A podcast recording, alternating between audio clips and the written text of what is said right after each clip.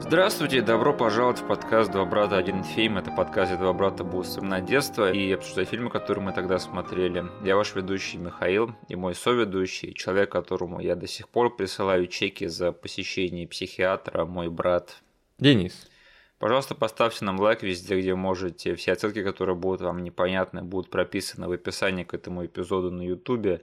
Подписывайтесь на наш канал и вступайте в нашу группу ВКонтакте.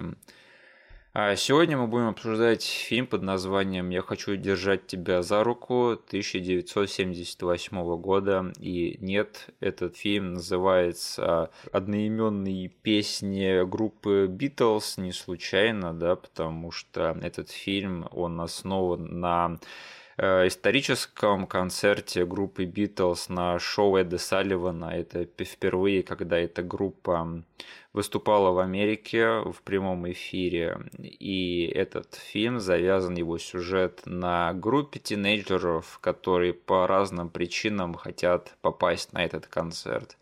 И в течение одного дня мы видим, как они пытаются все добыть себе билеты и пропуска на этот самый концерт – к чему это все приводит и как это все развивается. На самом деле, этот фильм, конечно же, о том, чем вообще были Битлз, что они себя представляли, какой эффект они оказывали на публику. И если вам кажется странным, что мы обсуждаем этот фильм из 70-х, который практически никто не помнит, и нет, это не потому, что мы с Денисом фанаты Битлз, да, я все правильно говорю. Ну, это нам предстоит узнать. Ага но я все-таки считаю, что это очень-очень такой дорогой для меня фильм нашего детства, потому что я не могу сказать, что мы его часто смотрели, но свое впечатление он на меня произвел. К слову, Денис, ты помнишь, как именно мы посмотрели этот фильм и почему он э, считается фильмом нашего детства? Я помню просмотр по телеку. Ну, я буду говорить за себя. Да. Просмотр по телеку. Э, не сначала. Я как будто бы даже смог прям э, нужную сцену в этот раз, в этот перепросмотр для себя найти, с которой я этот просмотр начал по телеку. И я просто помню несколько, не то чтобы шуток, но несколько моментов, и один в частности, из-за которого я этот фильм просто запомнил на очень долгие годы вперед. Каждый раз, когда заходила речь, не знаю, либо об этом фильме, либо о чем-то еще касаемо вот этого просмотра, я вспоминал именно этот момент комедийный. Либо когда ты застревал в лифте, да. Да. Да. Вот. И, не знаю, одного момента хватило и одного персонажа для того, чтобы мне запомнить этот фильм, но никогда больше его не пересматривал. Ты сейчас пересмотрел его второй раз в своей жизни. И посмотрел впервые этот фильм от начала до конца. Точнее, ты первый раз его пересмотрел и второй раз посмотрел его. Да. Первый раз от начала до конца. Да. Да, Денис, я думаю, мы с тобой сходимся в показаниях, потому что... А, ты сидел рядом со мной. Мы посмотрели этот чудесный фильм еще в те времена, когда можно было наткнуться на какой-то хороший фильм поздно вечером по телевизору, даже не вечером, а ночью, и ты натыкаешься на этот фильм такой, М, слушайте, тут что-то интересное происходит, такой смотришь его, и черт подери, проводишь с этим фильмом отличное время. И этот фильм, вот как появился из ниоткуда, так он уходит в ночь, и ты ничего практически о нем не знаешь, возможно, даже название. И он просто испаряется, и ты такой, как мне это найти, как это пересмотреть, где теперь ловить это кино, и такой, ну, видимо, это невозможно, видимо, этот фильм «Фантом», видимо, я его сам придумал себе. Ну, потому что у меня не было шансов зацепиться взглядом за его вот эту вот строчку в программке, угу. потому что, во-первых, ты смотришь, и там название «Я хочу держать тебя за руку», 78-й год фильм. И не знаю, мой детский разум, скорее всего, тогда рисовал какую-нибудь древнюю мелодраму. Я не хочу держать это за руку. Да, и потом, впоследствии, когда ты пытаешься найти этот фильм, не знаю, пытаться понять, что там шло, ты смотришь такой, я хочу держать тебя за руку 78 год. Не, я точно не это смотрел, скорее всего, они на лету изменили программку. Да. Но я переоткрыл для себя этот фильм уже в эру интернета. Это был один из первых фильмов, в которых я кинулся качать, когда я открыл для себя торренты. Угу. Признаюсь тут в преступлении, да, под запись. Когда-нибудь это будет использовано против Нет, меня. смотри, ты открыл для себя торренты, но искал ты этот фильм не, не используя торренты. Да, я открыл его, там, э, пошел, Blu-ray заказал с Амазоном. Вот, это моя официальная версия будет. И я помню, когда я пересмотрел этот фильм, у меня был прям такой всплеск э, эмоций, когда я его пересмотрел. То есть Интересно. этот фильм, он просто до страшного хорошо для меня сохранился. Я помню, я пересмотрел такой подумал, боже, я сейчас этот фильм полюбил еще больше, чем с того просмотра в детстве, потому что этот фильм, он для меня просто шоком был то, как хорошо он смотрится сейчас, и я был очень рад, что я его пересмотрел. То есть я даже не ожидал, что он на меня так повлияет. Это была где-то вторая половина нулевых, получается? Это был 2009 год. Угу. Я помню, я вот до сих пор какие эмоции испытывал в тот просмотр. Такой, черт подери, это теперь один из самых крутых фильмов в, моей, в моем списке. Хм. И с тех пор я уже пару раз успел его пересмотреть, то есть для меня это ничего нового пересмотреть этот фильм, просто проблема была в том, что когда мы с тобой начали этот подкаст, да, я его пересматривал буквально там за несколько месяцев до этого, поэтому я так немного откладывал перепросмотр и обсуждение этого фильма. А стал ли ты фанатом Битлов? Сейчас об этом поговорим, да, но я очень рад наконец-таки добраться до этого фильма, чтобы вот у меня с последнего пересмотра немножечко уже подзабылось все, я смог бы сейчас нормально свежими глазами пересмотреть. Да, давай тогда обсудим уже вот то, что мы тизерим уже сколько минут 10 этого подкаста, но мы с тобой не фанаты Битлз и никогда ими не были, и этот фильм меня, по крайней мере, таковым не сделал. Не знаю, как насчет тебя. Ровно то же самое. Угу. Не то, чтобы мы с тобой имели что-то против Битлз, да, надо сказать. Ну да, никакого хейта нету. Я бы даже сказал, что Битлз прошли мимо меня совсем-совсем, но правда в том, что это трудно, да, избежать вообще какой-то информации про Битлз в нашем мире, потому что э, черт подери, надо отдать должное. Они, блин, до сих пор повсюду. Mm-hmm. О них трудно не знать, вот что я хочу сказать. Mm-hmm. И в том числе благодаря этому фильму, да, потому что этот фильм, который мне очень сильно нравится, хотя он завязан на тематике, которая мне не близка. Да? Так что даже вот такие вещи, они все равно вот пропагандируют тебе вот эту вот легенду и популярность, и то вообще, чем были Битлз. В общем, самое что поразительное, это что в детстве мне тем более было пофиг на Битлз еще больше, чем сейчас, да, но тем не менее этот фильм со мной срезонировал. Удивительно. В чем тут собака зарыта, сейчас попробуем разобраться. Причем, да, я помню, что в детстве, э, когда я смотрел этот фильм, я Битлз как персонажа в этом фильме воспринимал как, не знаю, просто часть этого мира, который в фильме происходит.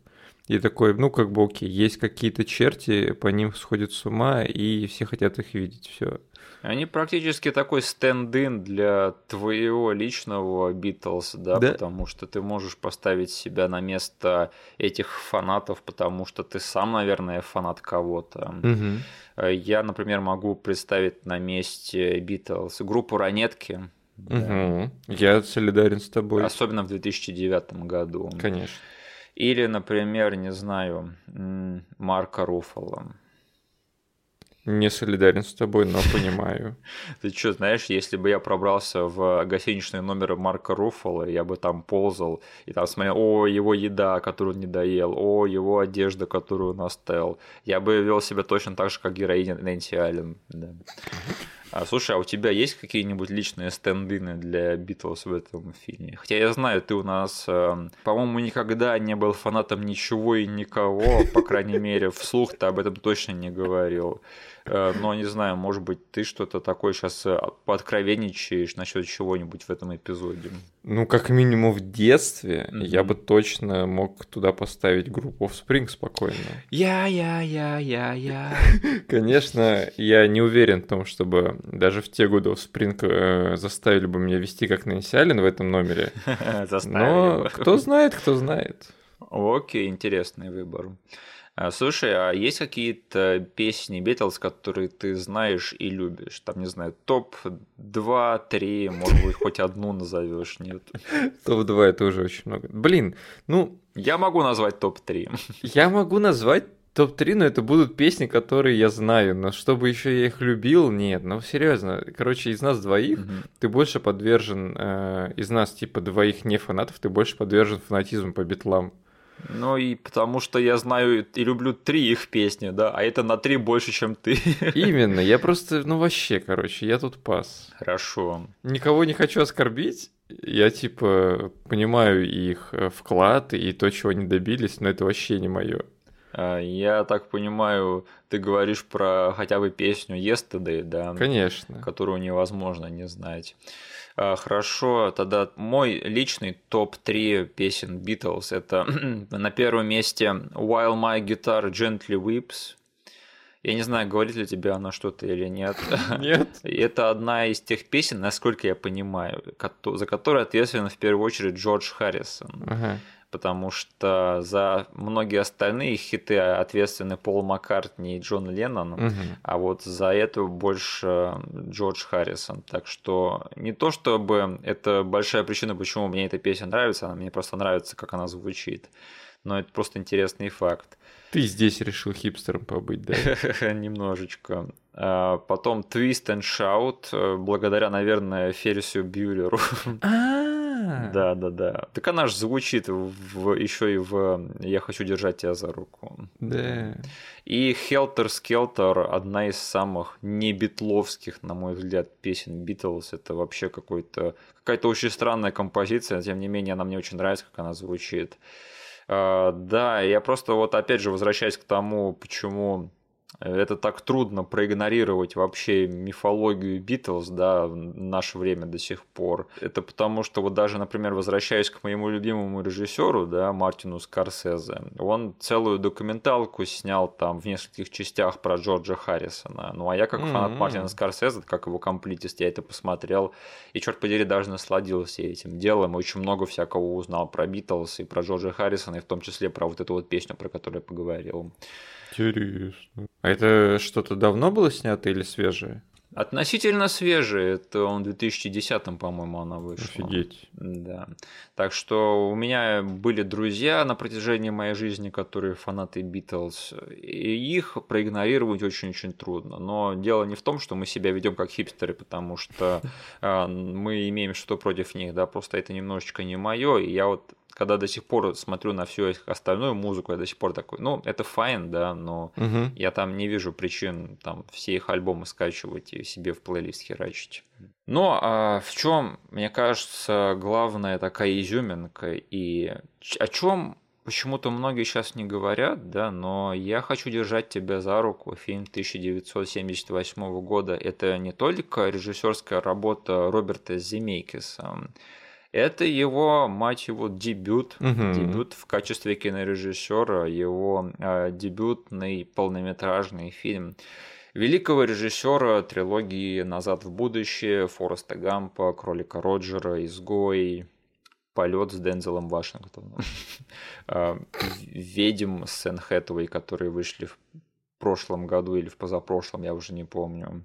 И «Добро пожаловать к Марвину», да. Но это не только его первая работа в режиссерском ключе, но это еще и его первая работа в сотрудничестве с Бобом Гейлом. Денис, тебе говорит что-то это имя? Конечно, причем э, факт того, что Роберт Земекис э, в ответе за этот фильм из моего детства, угу. э, я этот факт узнал относительно, не знаю, ну, рано, наверное. Вот прям да. в нете когда-то я начал это все гуглить, угу. не скачивая, не смотря этот фильм, не ища. Но я такой, блин, подметил для себя, прикольно, Роберт Земекис. Но два других очень важных и э, хм. больших имени в кредитах этого да. фильма я тогда вообще не заметил. И сейчас, э, когда я запустил этот фильм, начались первые титры, и я прям два раза удивился, когда увидел, кто был вторым сценаристом и кто был продюсером этого фильма. Господи. Да, да, давай обо всем по порядку. Во-первых, Боб Гейл – это тот самый чел, который помог впоследствии Роберту Земекису написать и сделать «Назад в будущее» все три части. Угу. И он еще ответственен за любимый многими фильм «Трасса 60» с Гарри Олдманом. Угу. Так что чувак далеко не последний, и вот сюрприз все эти люди работали еще вот над этим фильмом. Ну и, конечно же, человек, благодаря которому этот фильм вообще появился на, на свет в таком виде, в котором он есть, это Стиви Спилберг, да, наш mm-hmm. старый знакомый. Там такая история вообще, что студия не хотела давать э, на, режисс... на режиссуру этот фильм Бобу Земекису, потому что у них было правило, что они не дают э, новичкам дебюты снимать. Mm-hmm. И Спилберг, он очень сильно поручился за Земекиса. Он сказал, что, ребята, поверьте мне, этот чувак не сферится, я в него верю.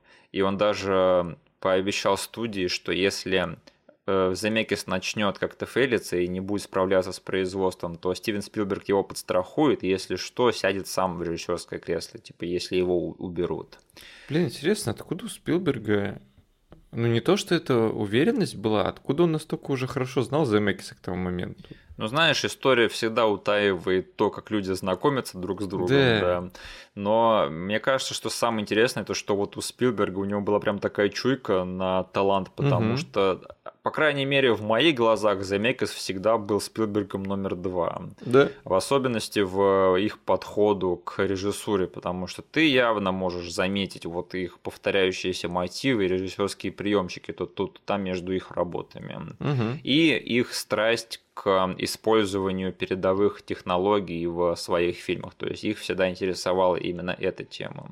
В общем, да, Спилберг спродюсировал этот фильм, поручился за своего дружбана и таким образом стал крестным отцом его режиссерской карьеры. Так что, Спилберг, спасибо тебе за этот фильм. А у него же там была целая его шайка, да, его подопечных режиссеров 80-е. Mm-hmm. Это были Земекис, Джо Данте, Джон Лэндис, mm-hmm.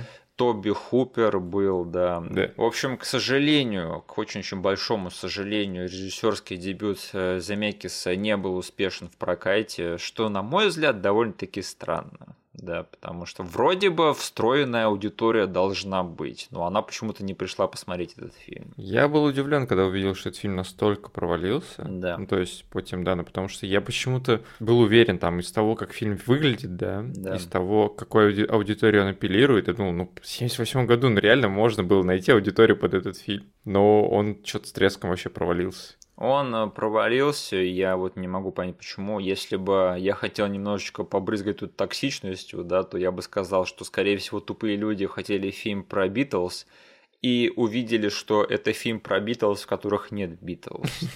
И такие, ну нафига нам это смотреть, да. К счастью, этот фильм со временем обрел свою культовость и свою признательность, признанность, в, особенно в среде фанатов Битлз. Но тем не менее, я считаю, что это довольно-таки подзабытое кино. И я не знаю, как ты, но я не очень часто слышу, чтобы о нем кто-то говорил. Я вообще не слышал никого в моей жизни, кто говорит об этом фильме, кроме тебя, который добавил его в наше расписание подкастов. Ну вот и почему? Это же замечательное кино. Я не могу понять, столько известных имен прикреплены к этому фильму, известное IP, и тем не менее никакой вообще славы, никаких дифирамб подзабытому шедевру «Я, я хочу держать тебя за руку». Мне кажется, он... Потому что он слишком старый уже. Люди просто видят название этого фильма и год и поступают ровно так же, как я в детстве. Не, ну я не могу это смотреть. Этот фильм надо было назвать «Я хочу попасть на концерт Битлз». Да, серьезно. Ну, блин, если ты не знаешь всей этой истории с тем, что это название песни, я не знал. Я тоже то, блин, как ты можешь попасться на этот крючок? Я никого не хочу держать за руку. Я вообще джермофоб, да. Ладно, давай, Денис, тогда попытаемся исправить э, эту несправедливость хоть чуть-чуть, да, хотя бы в нашем ограниченном с тобой влиянии. И давай обсудим замечательное кино «Я хочу держать тебя за руку» и наши впечатления от его перепросмотра в 2022 году. И первым делом я бы хотел спросить тебя, потому что у тебя вот этот вот гап между его изначальным просмотром и пересмотром он намного серьезнее, чем у меня, и мне дико хочется послушать о твоих впечатлениях. Ну, у этого фильма есть, не знаю, как это назвать, атмосфера, что ли. Ну, да. комбинация визуала, звука, игры актеров, которая вот это рождает по итогу какую-то химию, которая на экране видна и слышна, которая для меня максимально комфортна. Хм. То есть э, это тот вид э, фильмов, которые там, не знаю, можно там... Хоть он не в 80-х снят, да, mm-hmm. но вот это тот, тот Голливуд 80-х. То есть когда все выглядит одинаково, звучит одинаково, но все это очень классно сделано. То есть я как будто бы супер э, старого знакомого встретил и просто провел с ним полтора часа. Я понимаю, что этот фильм легко может кому-то там в 2022 году не зайти, потому что там, ну, не все испытывают такие ностальгические чувства, как э, я по такому э, виду фильмов. Но если уж там совсем объективно смотреть, то это очень качественный фильм, учитывая, что это был дебют э, Земекиса. Не знаю, тут э, все а, на своих местах, актеры, какие-то сюжетные повороты, вся эта истерия по битлам показана, не знаю, по-моему, довольно-таки компетентно и довольно юмористично и сатирично моментами. Что даже просто сидишь не в курсе всей этой дичи, которая ты творилась, сидишь и все равно хихикаешь, что ты там. Короче, в общем, фильм мне дико зашел.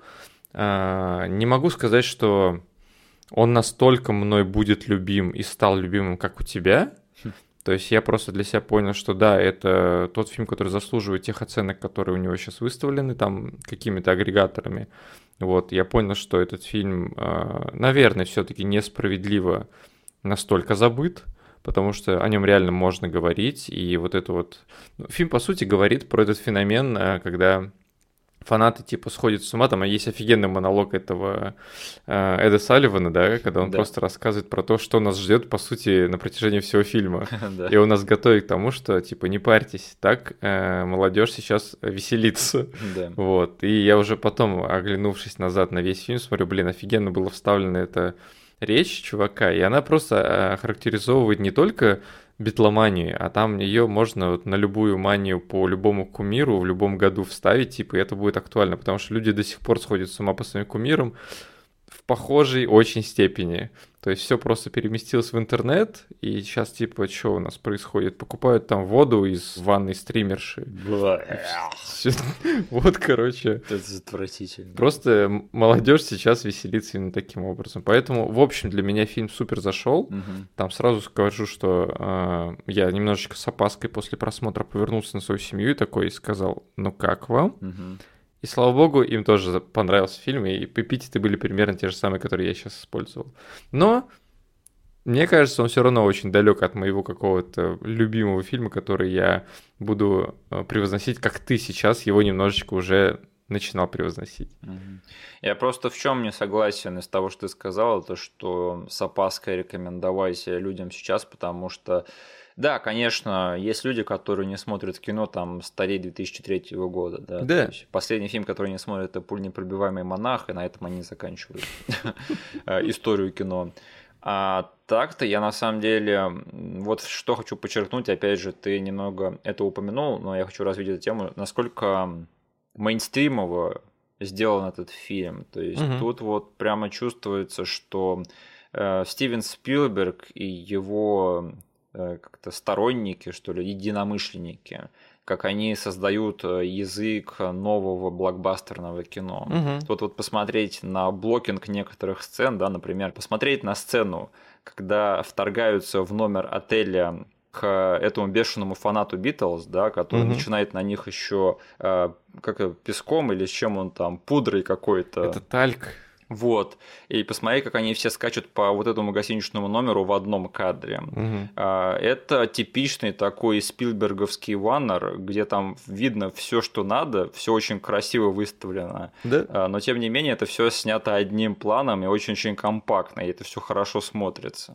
И опять же, возвращаясь к этой сцене открывающей, да, то есть это вот чисто такой земекисовский прием, где он прямо вот в первой же сцене тебе делает все э, ставки ставки показывает, которые он наметил, э, все, что тебя ждет по сюжету, к чему будут стремиться главные герои и вообще к чему идет весь нарратив. Угу. И это с ума сойти, если подумать, что это все было в 78 году, когда кино было очень-очень медленное и очень-очень вдумчивое. Угу. А тут прямо вот, э, не знаю, мне кажется, этот фильм реально был немного впереди своего времени в этом плане, и почему тогда не зашел. Если бы такой фильм, например, вышел лет бы на 5-7 позже, мне кажется, это была, была бы совсем другая история. И то, как этот фильм рассказан сделан, с каким темпераментом, несмотря на то, что он был снят в 78 году, а вообще про времена 50-х, мне кажется, да, или 60-х. 64-х. 64-х. То есть этот фильм, он был настолько впереди всего этого, что он выглядит реально как фильм из конца 80-х несмотря на то, что он был снят на 10 лет раньше того, чем кажется, и про времена еще дальше, чем он кажется. Да. Да. Ну, ты сейчас объяснил, почему я вот взял и очень робко записал этот фильм в мой любимый фильм 80-х. Угу. Просто получается, что этот фильм, не знаю, был одним из первопроходцев такого стиля, да, когда они оттачивали и закладывали его, и почему потом целая декада работала просто. Ну да. И как бы вызывала у молодежи там или у кинозрителей вообще хорошие положительные эмоции, почему фильмы собирали, потому что они нашли эту формулу. Да, да, и вот это, по сути же, у нас молодежная комедия, да. Она угу. очень уникальная, но тем не менее я считаю, что это молодежная комедия.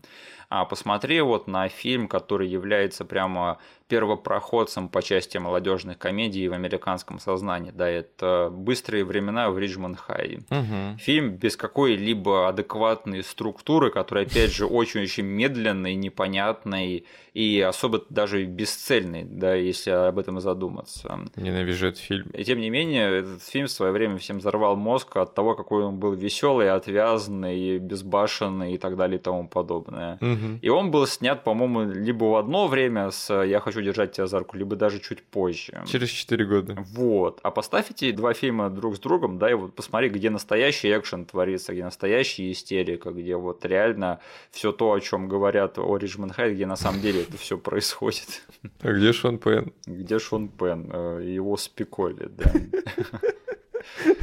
Так что очень-очень жалко, что этот фильм не, не был прорывом в свое время, и я надеюсь, что его начнут что-то поделить, ценить э, сейчас, да, за вот э, все те вещи, которые он еще тогда пытался сдел- э, сделать.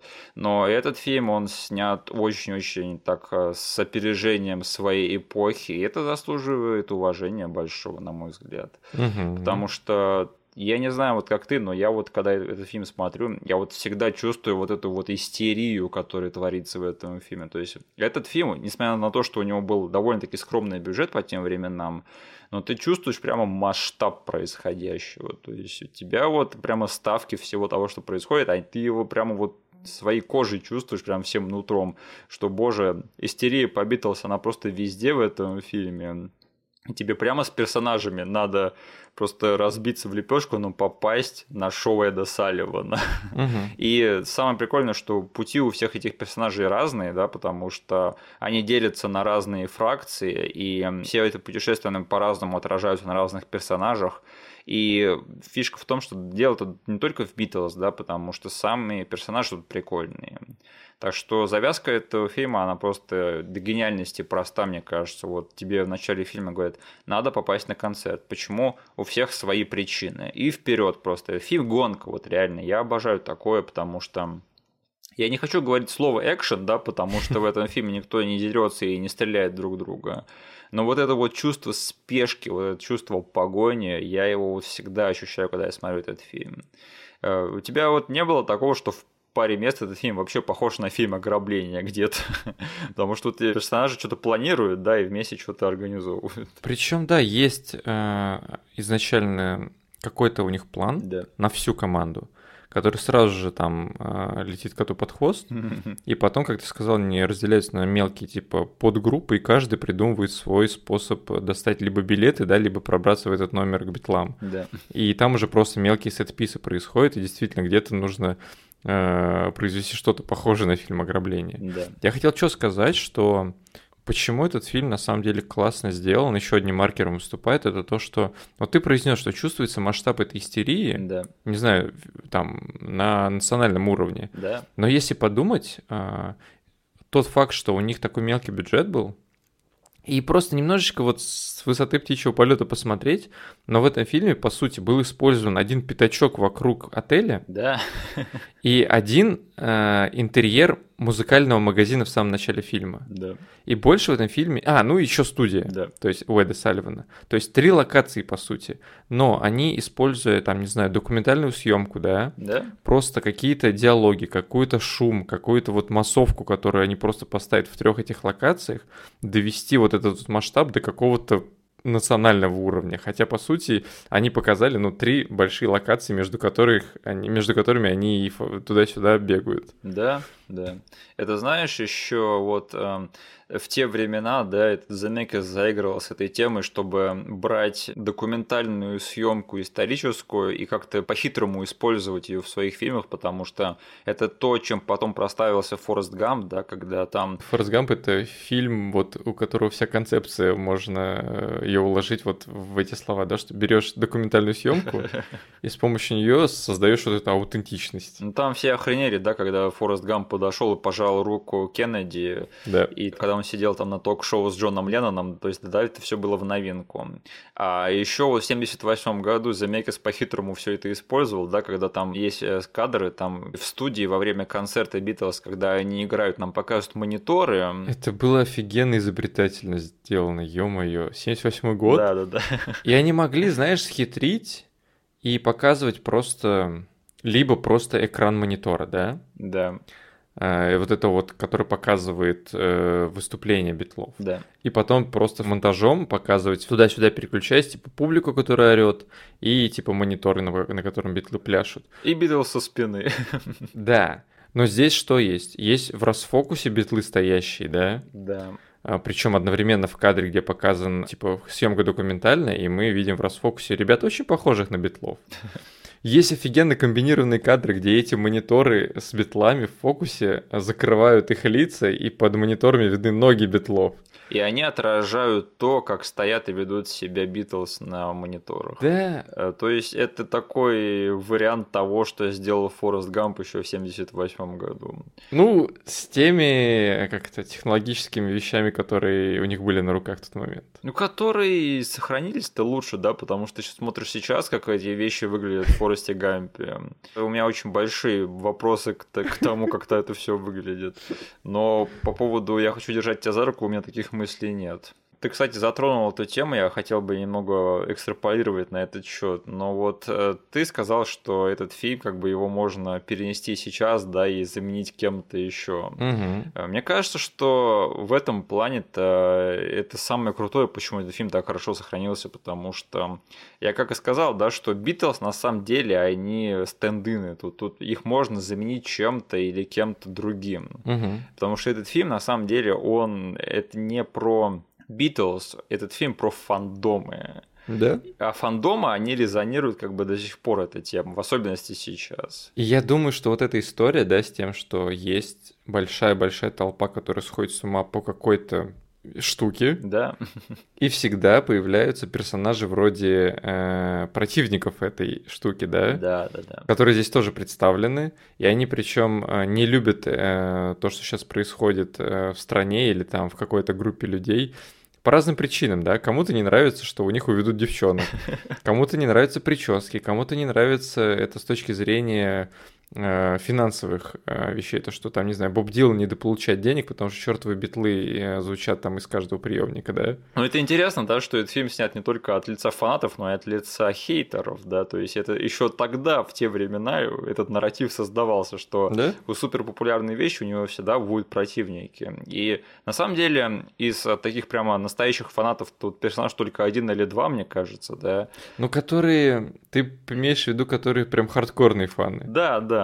Потому что все остальные персонажи, они по своим причинам хотят попасть на этот концерт. Там кто-то хочет сделать фотографию. Чтобы, да, статья попала куда-то там. Да, это кто-то хочет только чтобы саботировать этот концерт, э, кто-то просто помогает, кто-то за компанию. Там хардкорных фанатов, мне кажется, только вот Роузи, да, такая, которая пухлая, ее дружбан, который э, херачит своим телом лифт, чтобы из него выбраться, да, и пацан, которому отец хочет сделать стрижку короче. Ну, его хардкорность проявляется в том, что он ни в какую не хочет стричься. Да, да, да. А вот все остальные, и Нэнси Аллен, мне кажется, она так такая, типа, думает, что ей уже не надо э, идти на Битлз, да, но на самом деле ей надо убежать от своего жениха и попасть на концерт Битлз.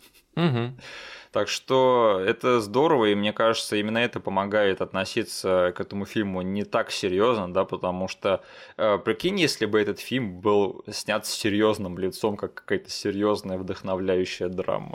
Она бы превратилась, да. она бы вот одной ногой же стояла в этой стандартной формуле боепиков, блин. Это было бы еще кринжовее, чем тот документальный фильм Джастина Бибера о самом себе, да, где там показывал он героически свои концерты и концертит. Вот это было был примерно на том же самом уровне.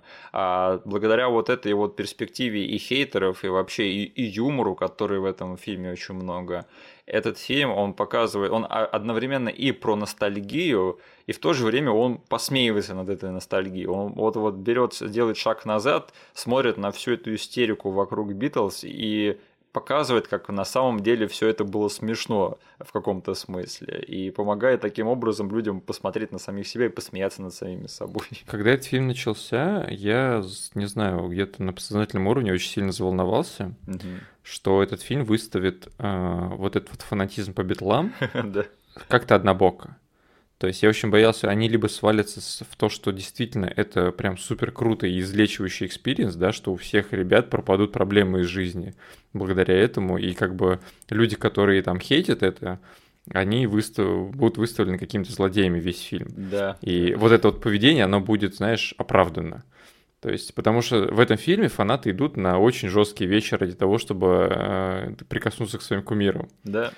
Вот. И я очень боялся, что они слишком в одну какую-то сторону свалятся. Но тут и там появлялись моменты, которые намекали э, зрителям на то, что сами создатели видят во всем этом довольно-таки, ну не знаю, э, забавное поведение. Они смеются над э, людьми, которые... Ну, моментами они смеются над людьми, которые вот настолько с ума сходили. Потому что там есть офигенный момент, о котором я вообще ну, а, он был до того момента с лифтом, поэтому я впервые в жизни его увидел. Так. Это когда э, все фанатки стоят под отелем да. э, и ждут, э, когда, может быть, кто-нибудь из битлов высунется, либо поедет.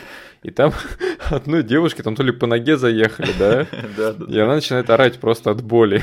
Но фанатки думают, что она увидела кого-то из битлов и начинает тоже истерично орать э, в той же тональности, что и она.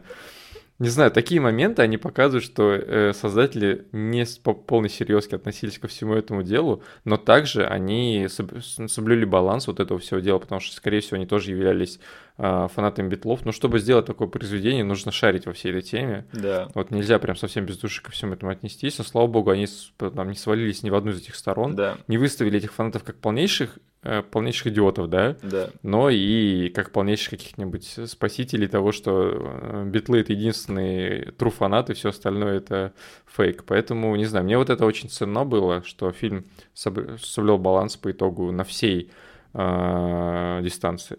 Ну да, они показали, что да, это был дурдом, да, что все так относились к Битлз, но это было не просто так. То есть Битлз да. реально было что-то такое, из-за чего люди сходили с ума.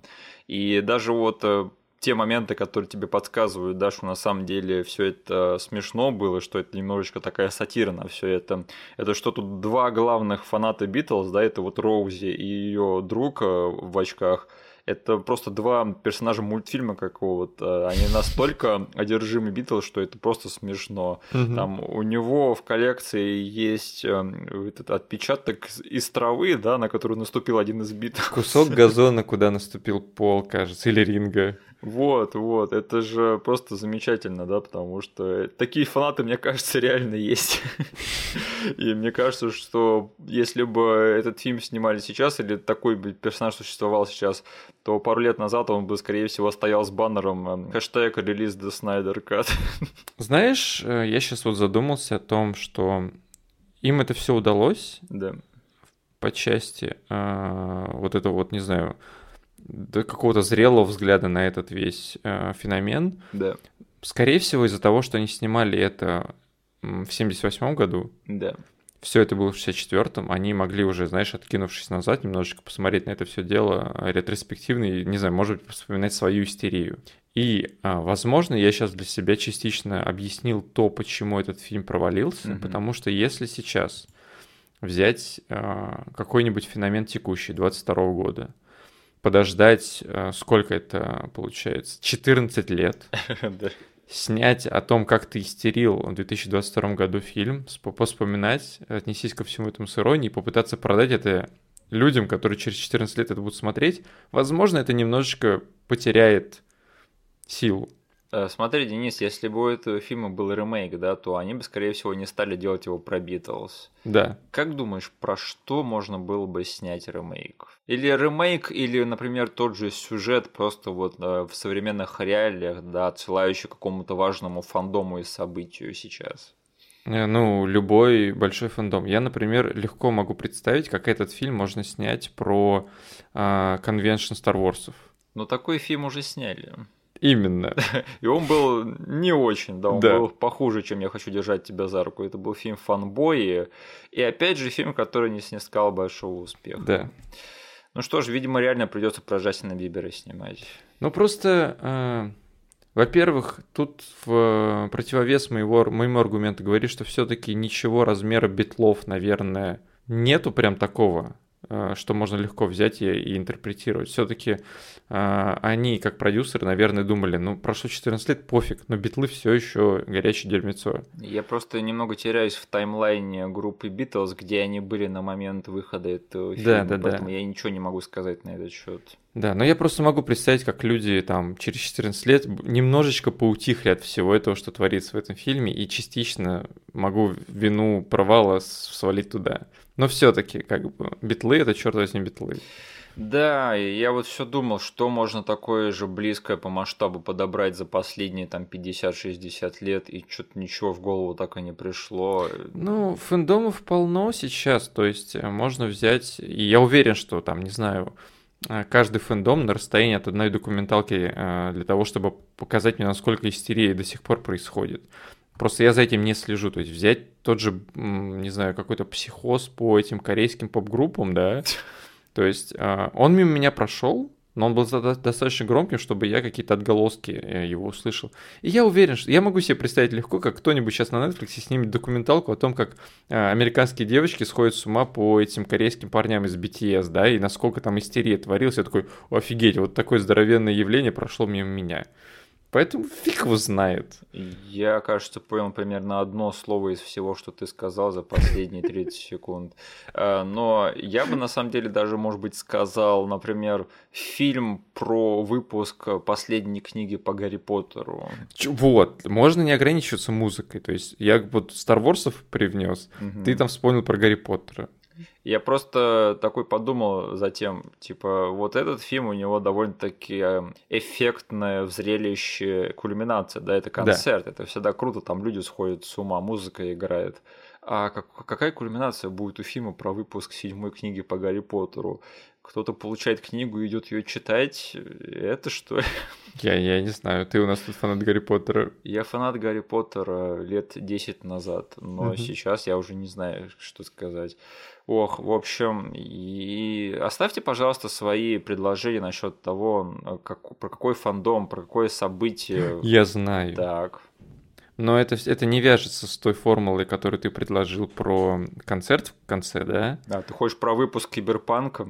Я точно знаю, что похожая истерия была в финале фазы MCU.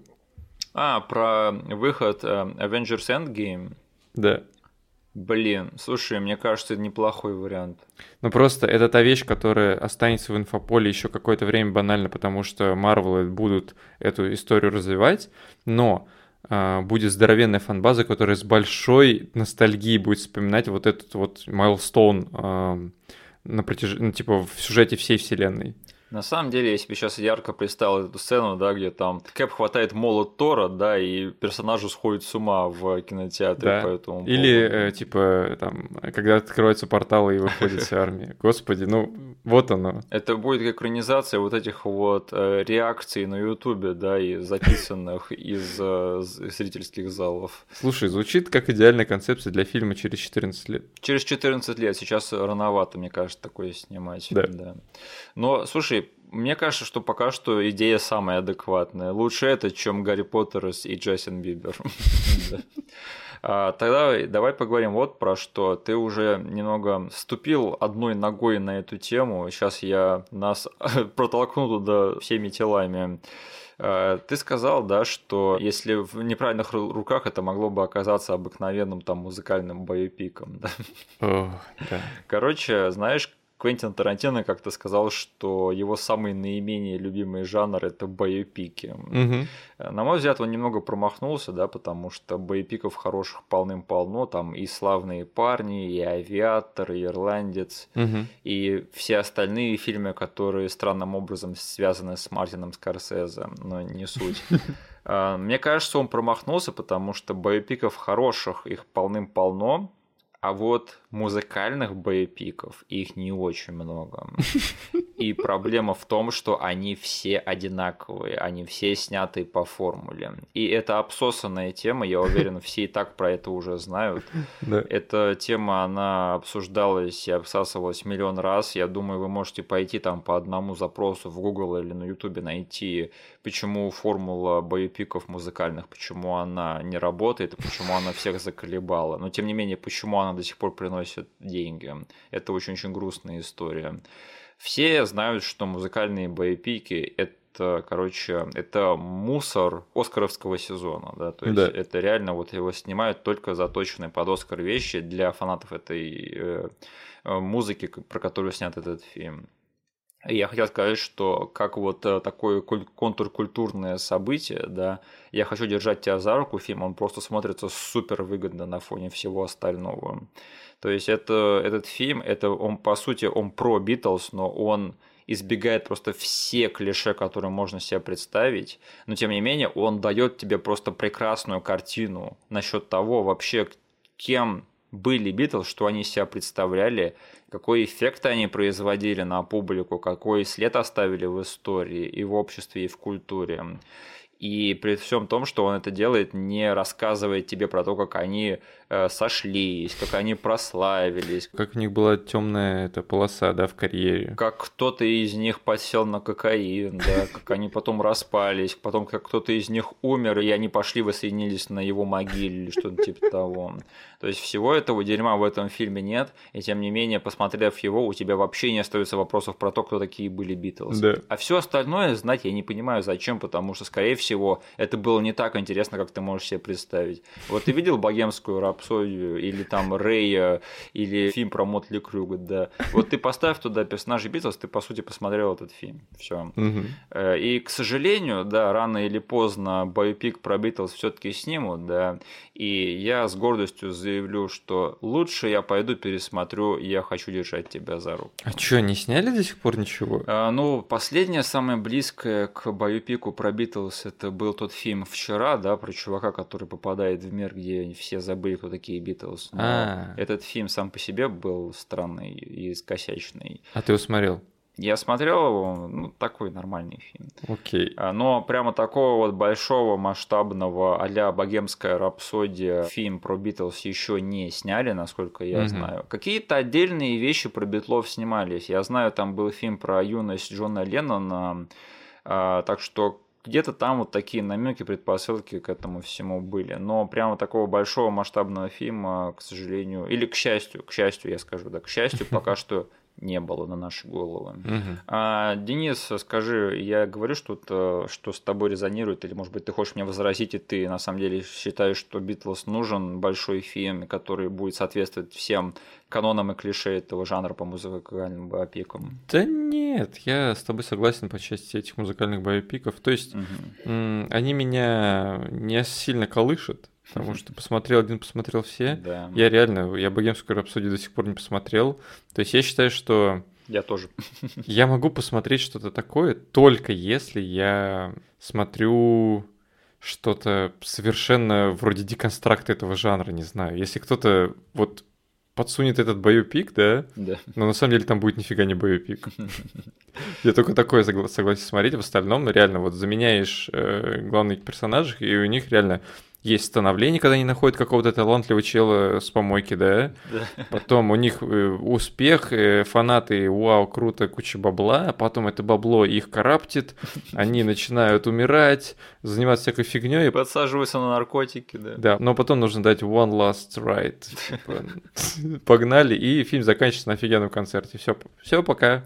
Я помню последние фильмы, вот э, такой, который ты описал, который меня зацепил, это был фильм про группу NWA Straight Out of Compton. А, а это же тоже музыкальный боепик. Да, да, и там тоже все эти клише есть, но там все-таки в создателях горела какая-то тема, что а, они, вопреки всем этим клише, они смогли снять интересное кино. А, серьезно? Да, но тем не менее, все вот эти вот штампы и стереотипы этого жанра, они все равно есть в этом фильме, но он работает лучше всего, когда он от них отказывается. А-а-а. К сожалению, он все равно к ним привязан, да, и в этом большая проблема. Но в этом фильме все-таки были хорошие моменты. Там тоже есть э, в конце второго акта низшая точка, да, и концерт в конце когда они распадаются и все идут своими путями, кто-то там умирает от спида. Нет концерта в конце, но они воссоединяются на похоронах одного из их ага. дружбана, конечно.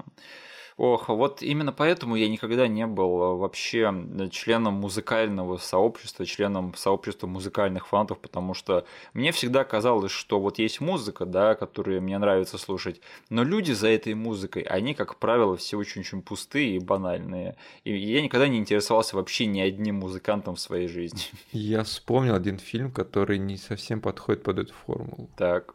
«Восьмая миля».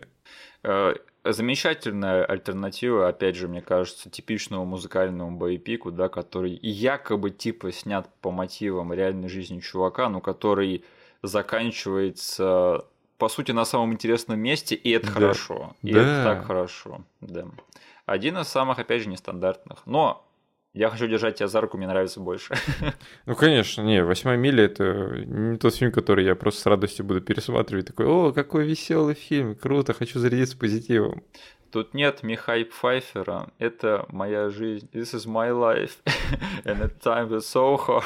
Когда я хочу посмотреть «Восьмую милю», я смотрю клип Lose Yourself, экономлю себе целые полтора часа э, времени и довольный выключаю. Я помню, я смотрел этот клип, опять же, в свой период жизни, когда я был фанатом Эминема, да, тот недолгий период. И я помню, я смотрел этот клип и мечтал посмотреть этот фильм. И когда я таки добрался до этого фильма, оказалось, что в этом клипе были кинематографичные кадры, которых не было в фильме. И когда тот фильм закончился, я такой, стоп, а где концерт? Где он там в особняк приезжать? Типа, почему этого всего нет? А, ты про эти кадры? Да, да, я такой, стоп, а будет вторая часть или что, сцена после титров какая-то? Почему этот фильм закончился на самом интересном месте? В общем, я вот сейчас уже допираю, да, что оказывается там это клип все-таки снят отдельно от фильма. Угу. Так, Денис, скажи, э, есть какие-то отдельные моменты, которые ты бы хотел обсудить в фильме? Я хочу держать тебя за руку. Я бы хотел обсудить один, не знаю, одну черту этого фильма, которую сейчас очень сложно найти, которая, не знаю, она одновременно меня удивила и немного шокировала. Э, то тем, что я совершенно отвык от того, насколько, э, не знаю, смелым и не знаю, чернушным моментами фильм может быть, если он снят был не там, не в нулевых. Так. Просто это, по сути, у нас там комедия музыкальная, да? Да. Но тут в один момент, типа, все ребята там пытаются по юмору как-то раздобыть себе проход э, на концерт, да? Кто-то да. там продает эти э, куски просто не дешевые, якобы на ней спали битлы, да? Кто-то там просто пробирается в этой в тележки с э, едой в номер к битлам, да? да. Кто-то все-таки э, отчаянно хочет выиграть викторину по телефону, когда каждый раз не получаясь mm-hmm. дозвониться. Но в один момент в этом фильме очень веселом про битлов одна школьница несовершеннолетняя решает заработать себе денег проституцией, чтобы пролезть на концерт. Ты немножечко приукрашиваешь, Подожди, там все не так. Там есть момент, когда она сидит в кафешке со своим этим дружбаном и слышит, что один мужик заказывает себе э, женщину в номер. Да. И она совершает вот этот вот выбор осознанный, что пофигу, она сейчас пойдет и за 50 баксов она э, выдаст себя за эту девушку по вызову. Вся сцена по итогу скатывается, конечно же, опять на рельсы комедии по итогу, да? Да. Но вот этот вот темный момент, он меня немножечко, знаешь, таким холодным душем обдал, такой вспомнил, а, фильмы так тоже умели делать. Потому что сейчас э, вот в такую комедию никто никогда не вставит такой момент, когда школьница ради э, Кумирова, и она просто... Она там была борьба у нее внутри, она решалась туда-сюда идти, не идти, но по итогу она сказала себе, ладно, пофиг, я готова продать себя. Э, и для меня это было немножечко, не знаю, шокирующе. Это ты сейчас странно, конечно, описал, потому что я считал этот момент немножечко по-другому. Ну? Я всегда считал, что она хочет проникнуть к нему в номер под видом проститутки, но она не собирается делать это, она просто хочет у него стереть деньги. Откуда ты это знаешь? Ну, мне так показалось, потому что если бы она реально там раздумывала над тем, чтобы отдаться ему, это вот это как-то совсем было бы странно. Не, я, то я именно так это считал, потому что ну, не знаю, там не было ничего сказанного. Ну, возможно, тут был реально простор оставлен для размышлений, mm-hmm. и все равно момент такой. Воровство, момент проституции, как бы не знаю. По итогу все равно это сваливается в одну из самых смешных сцен этого фильма, когда э, паренек, набухавшись, э, заваливается туда спасать ее с кулаками на голову. Господи, это просто с точки зрения физи- этого, комедии тела снято идеально, блин.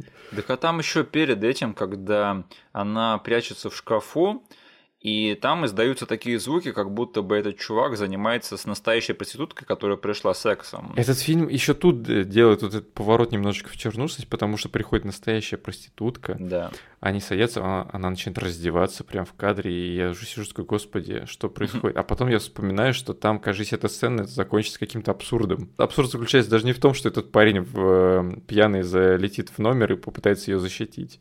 Там идет такой план по всей комнате, да, и идут только звуки того, что происходит. Там этот мужик издает звуки экстаза. И потом камера наконец-таки доплывает до кровати, и она ему какой-то АСМР делает или она... что-то типа Нет, того. она просто... Подожди, Миша. Не нужно клеймить этого чела и шемить. Она просто намазывала горчицу ему на голову. Ну, это какой-то ранний вид АСМР или что-то типа того. Я не знаю. Ну, короче, э, там просто сначала вся эта сцена начинается с того, что чел говорит, давай сходим с тобой, сегодня устроим пикник. И этому челу просто по кайфу, наверное, обмазываться едой. Странно, что вот он говорил в этом моменте, да, потому что если бы она издавала да. звуки, то это бы реально был сеанс АСМР. Да. Я никого не шемлю, мне вообще плевать, кто там чем занимается, да. Ну согласись, господи, ты смотришь музыкальную комедию, ты вот такой сет-пис не готов увидеть. Если бы они занимались тем, чем мы все подумали, они занимаются, да, то вот это бы я точно не готов был бы увидеть. А так, ну, хорошо, пошутили, смешно. Ну, я должен был просто рассказать о том, что в те времена у фильмов была вот эта вот эджевость небольшая. Mm-hmm. То, что ты даже смотря какую-нибудь э, развлекательную картину, мог наткнуться на какой-нибудь рискованный момент. Что-нибудь еще? А, ну и момент с лифтом мы должны обсудить. Это когда Роузи в конце, она такие выигрывает свои билеты на шоу Эда Салливана, да, и собирается бежать из гостиницы, она заходит в лифт и встречает там своего старого друга, который еще больше фанат Битлз, чем он. Как его Ринга Клаус или как-то так его зовут. Да. И они застревают в этом лифте. Да, ну и там просто это момент, который каким-то образом по таймингам, по э, комедийным каким-то битам смог, э, не знаю, сделать нас фанатами за одну секунду, да? Да, потому что он сначала пытается ее успокоить, когда она начинает истерить, да, он не понимает, почему она так переживает насчет того, что они застряли в этом лифте. Да. И тут э, он узнает, что, оказывается, она выиграла билеты на шоу Эда Салливана, и он берет и просто прыгает в двери этого лифта и вышибает их на пролом. Причем там стекло и металлические решетки, и он все равно просто там э, момент реально вот одна секунда, да, на раздумье, когда до него доходит, и потом нас, нас сразу же переключают на вид э, из фойе, и просто тело этого же актера вылетает в это фойе, разбивая двери у, себя на пути. Это чистый момент э, зрелищности от Спилберга Земекиса, потому что такой физический. Я сейчас это смотрю, это очень смешно выглядит. И, блин, я до сих пор поражаюсь тому, как мы по таймингу попали на этот фильм, по телеку, да? Да. Увидели этот момент, такие, черт, тут что-то классное творится. Но мы с тобой же намного раньше подключились к этому фильму. Э, я, короче, мне кажется, я этот фильм начал помнить с момента в лифте, я не знаю. Я нифига не помню, что было до этого. Я точно скажу, что мы посмотрели не меньше двух третей этого фильма. А, окей. Я не помню, что мы смотрели, как они едут в город, да, но вот что они уже возле отеля и все вот эти вещи. Э, я помню довольно-таки четко, что okay. мы уже вот эту, эту порцию фильма уже смотрели. Да, мы начало с тобой прошлепали. Хорошо. Ну и Нэнси Аллен. Э, слушай, что случилось с этой актрисой? Я не знаю. Вроде бы, да, этот фильм, э, Кэрри, Робокоп, Робокоп черт возьми. Blow Out. И куда она, черт подери, пропала? Она до сих пор жива и выглядит неплохо, но она совсем-совсем не снимается. Э, почему ее не помнят? И они не говорят, бывшая жена Брайана де Пальмы. Почему, почему так? Куда она пропала? Верните нам Нэнси Аллен. Не, серьезно, Сигурни Уивер же, она в каждом втором фильме появляется в камео, да, да. по поводу и без, да. Я не вижу причины, почему Нэнси Аллен не имеет статуса Сигурни Уивер сейчас. Очень-очень жалко. Угу. А, Денис, э, я так понимаю, ты не узнал этих актеров, да, но актер, который играет э, Ларри Дюбуа, вот этот вот эм, чувак, который пытается пригласить девушку на бал, который еще водитель среди их mm-hmm. компании, и Роузи, которая главная фанатка Битлз э, в их компании. Если что, это брат и сестра Марти Макфлая. Что? Да, да, те самые, которые были на фоточке, и они э, и все исчезали, потому что э, Лорен и Джордж не сходились вместе. Окей, спасибо за эту тривию, я не знал. Да, да. Причем они во всех трех частях, по-моему, их сыграли. Блин, сейчас, когда ты это сказал, я просто вспоминаю все сцены из назад будущее и вижу их реально. Я, кстати, тоже об этом раньше не знал, только вот в research е сейчас до меня дошло наконец-то. Ну, Земекис протащил. Да, Земекис протащил не просто так. Я рад, что у него появилась какая-то его компания, да, в этом фильме. И Боб Гейл, и Стивен Спилберг, и эти двое. Я рад, что он держал их близко к своему сердцу. Денис, скажи, ты будешь пересматривать? Я хочу держать тебя за руку. Скорее нет, чем да. Так. Потому что этот просмотр был, не знаю, очень исчерпывающим для меня. Угу. Я просто... Ну, фильм реально очень сильно нужно постараться, чтобы от меня получить э, «да» на этом вопросе. Но это не всегда значит, что это плохой фильм. Я просто не люблю пересматривать фильмы. Ну, а скажи тогда вот так, ты был бы не против пересмотреть? Конечно. Я хочу держать тебя за руку. Конечно. Вот, вот это мне кажется важнее, потому что с практической точки зрения фильмы пересматривать и правда трудно, а вот по настроению, мне кажется, тут намного важнее ответ. Конечно. Конечно же, я буду пересматривать, я хочу держать тебя за руку, я хочу держать этот фильм за руку, и я, скорее всего, его пересмотрю довольно-таки много раз. Я люблю это кино оно недооценено. Если вас заинтересовало то, о чем мы сейчас говорили, тоже, наверное, посмотрите. А, может быть, вам понравится. Come on, ребята, Земекис, Beatles. Что тут, что тут не любить? Боб Гейл, Спилберг. Нэнси Аллен. Угу. Брат и сестра Марти Макфлая.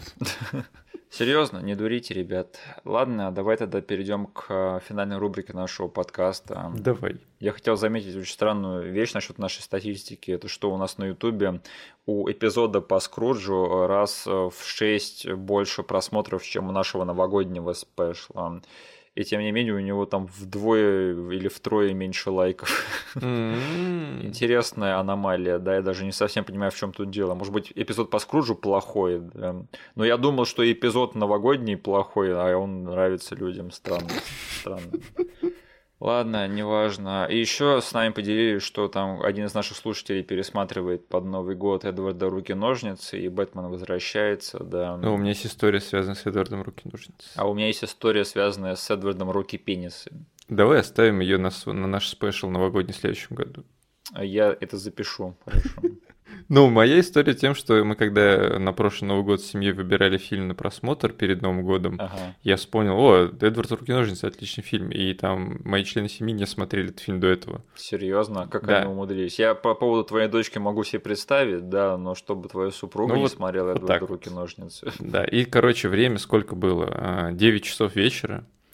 А, все уже подготовлено, мы садимся, я запускаю фильм, мы смотрим, он заканчивается аккурат под э, куранты. Ну, там, не совсем, но все-таки э, за минут 40, за час до этого. Ага. И э, Мои родственники просто смотрят этот фильм в конце, начинают рыдать, как Ниагарский водопад.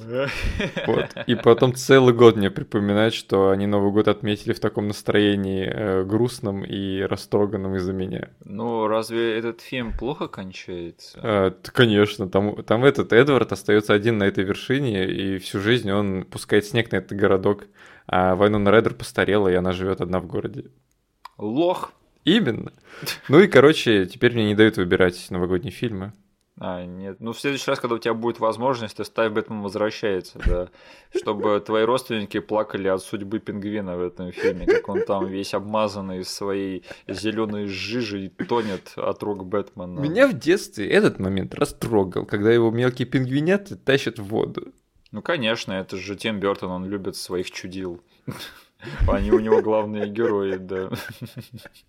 А еще в этом фильме есть Макс Шрек. Да, да. Самый вот the злодей из фильмов про Бэтмена. Макс Шрек. Почему его на постер не пихали? Все думают, что злодейка там кошка и пингвин, да? Ну, понимаешь, э, Макс Шрек, эту, эту фигурку очень трудно продать кому-то. Кристофер Уокен со странной прической. То есть, кто захочет это покупать в Макдональдсе? Пингвин или женщину-кошку или Бэтмена, да. Вот Макс Шрек, я не знаю, кому это надо. Ох, ну ладненько, тогда на следующей неделе, Денис, мы с тобой вот а, отсылочка только для приверженных слушателей этого подкаста. А, мы на следующей неделе будем обсуждать с Денисом мультфильм. И это будет один из первых трех мультфильмов, что мы с Денисом посмотрели в кинотеатре. Я думаю, если вы знаете, какие два другие, которые мы уже обсуждали, то вычленить последний третий будет не так уж и трудно. А так, спасибо, что нас послушали. Э, услышимся с вами через неделю. Поставьте, пожалуйста, лайки этому эпизоду везде, где можете. Все отсылки, которые будут вам непонятны, будут прописаны в описании к этому эпизоду на YouTube. Подписывайтесь на наш канал и вступайте в нашу группу ВКонтакте. Спасибо, до свидания. Всем пока.